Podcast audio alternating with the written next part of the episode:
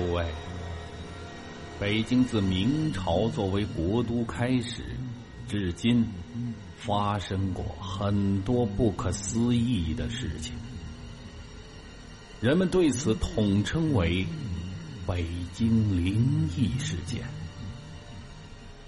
在这些诡异骇人的灵异事件当中，最著名的便是朝内大街。八十一号，还有不可思议的故宫灵异事件、北新桥的海眼灵异事件，以及北京地铁灵异事件等等。那。您听说过鬼街吗？今儿咱们就聊一聊这鬼街。哈哈哈跟您开个玩笑啊！我估计呢，很多朋友听到“鬼街”这俩字儿的时候呢，首先想到的就是闹鬼的鬼。在最早的时候，这个“鬼街”的“鬼”，它就是这个“鬼”字。而今呢，这“鬼”是一个竹字头加上一个发梗的“梗”，也就是这个善良的“良”，上边没有这一点儿。完毕之后呢，最底下加上一个器皿的“皿”字，它是一个上中下结构的字。其实“鬼街”呢，是北京人对东直门内餐饮一条街的称呼。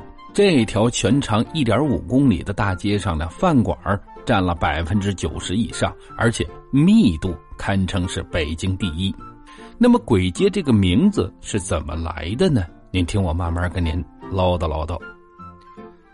一说到这“鬼街”名字的由来呢，在民间有着不同的版本，而真正的说法，真正的能够了解它的来历的，只有那些在东直门内土著的居民能够解释的清楚。他们说呢，这历史的渊源是这样的。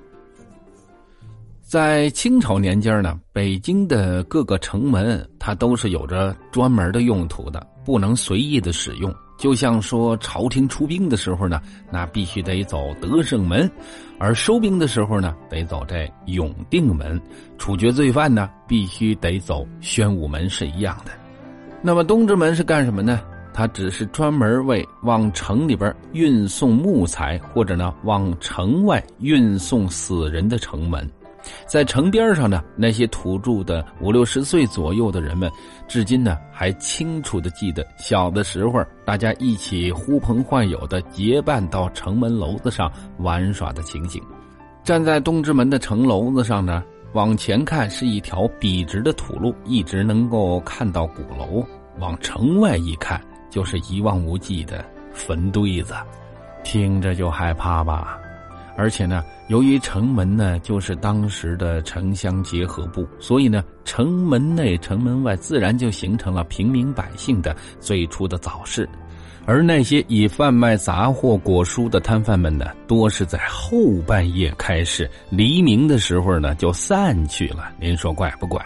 这些摊主呢还以煤油灯取亮，远远的看上去呢是灯影忽忽悠悠的，买东西的人说话声音忽高忽低。让人心里边不免的有点怯生生的，再加上整条街上比肩相邻的棺材铺和杠房，在民间就传名为鬼市。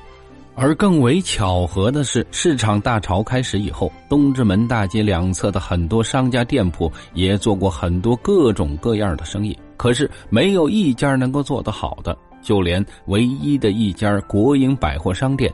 也就是后来的金鼎轩的旧址，也不得不关门歇业了。但随后人们发现，在这条街上开饭馆都能做得好，而且这里的饭馆白天几乎没有人光顾，但是到了晚上却是门庭若市、车水马龙，另有一番繁荣的景象。至于是不是像老人们所说的，到了夜里边，外边的鬼都要进城吃饭，而形成了如此繁荣，就谁也解释不清楚喽。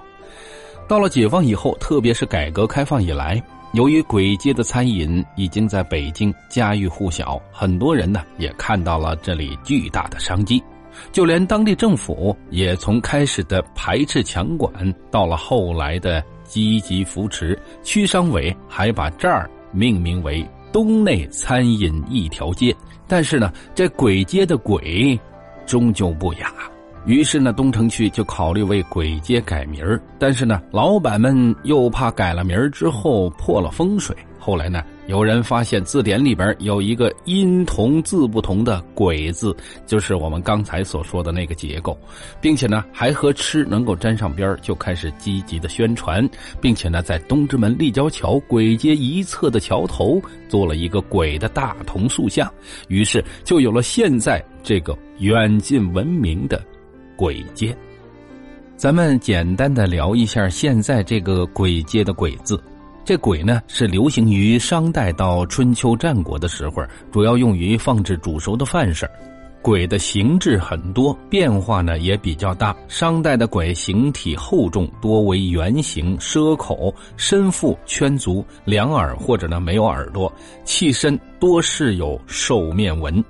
后来又出现了什么四耳鬼啊、四足鬼啊、圆身方座鬼啊，还有三足鬼啊等等各种形式。部分的鬼上呢还有盖儿。在商周时期呢，鬼是重要的礼器，是宴享和祭祀的时候呢，以偶数与列鼎配合使用。在史书上记载呢，天子用九鼎八鬼，诸侯用七鼎六鬼，大夫用五鼎四鬼，士。用三顶两轨，春秋时期鬼的铜胎变薄，花纹细碎；战国以后，鬼就极少见到了。得嘞，咱们啊，先不聊这个鬼街的鬼了，您知道它是一种器皿就得了。现而今的鬼街呢，它是东起二环路的东直门立交桥西端，西到交道口东大街的东端，周围呢是使馆林立，造就了鬼街得天独厚的地理优势。每年仅外宾为鬼街创造的利润就高达三千五百多万元。在这条全长一千四百四十二米的东内大街上，沿街共有各种商业店铺一百五十多家，其中餐饮服务业达到了一百四十八家，约占东内大街全部店铺的百分之九十以上。饭馆的密度如此之大，全北京恐怕再也找不到第二家。在这条街上，北京很多著名的小吃，像什么卤煮火烧啊、爆肚啊，还有羊蝎子啊等等。而最近几年呢，鬼街又兴起了以麻辣小龙虾为特色的餐饮界。一时间呢，麻辣小龙虾、麻辣肉蟹等等辣味的菜系是簋街的主打菜系。那麻麻辣辣的香味吸引着不少的回头客。平民化的价格以及周到的服务是这条街上生意火爆的主要原因。话说呢，在十多年前呢，这条街上只有几家饭馆。因为晚上九点钟之后，总有一波客人来这儿吃夜宵，几家饭馆呢便纷纷的延长了营业时间。后来干脆就改成了二十四小时全天开门。发展至今呢，不到一公里的长街上就开了一百多家全天营业的饭馆。每天下午六点到第二天凌晨的四点，是鬼街生意最红火的时候，鬼街也就成了京城夜文化的一部分。它的意义已经远超出了餐饮酒肆的范畴，更多的是体现出北京普通老百姓日常生活的一个侧面，成为了京城夜生活和饮食文化的一个缩影。在北京人的心里，簋街已经是不可或缺喽。如今，簋街已经成为了北京饮食文化的代表和时尚餐饮的标志，以及人们心中的一个向往、一处欢乐，甚至呢是一段茶余饭后的谈资。很多人刷夜的经历都是从这儿开始的，而这个城市所有的激动人心的日子，人们都几乎不约而同的选择在这里度过，像过往的。申奥成功，中国足球走向世界等等，人们都在这里通宵的宣泄，热闹着。大家在一起唱歌、喝酒、激动、拥抱，甚至哭泣，整条街都在夜夜的躁动。这就是现而今的鬼街。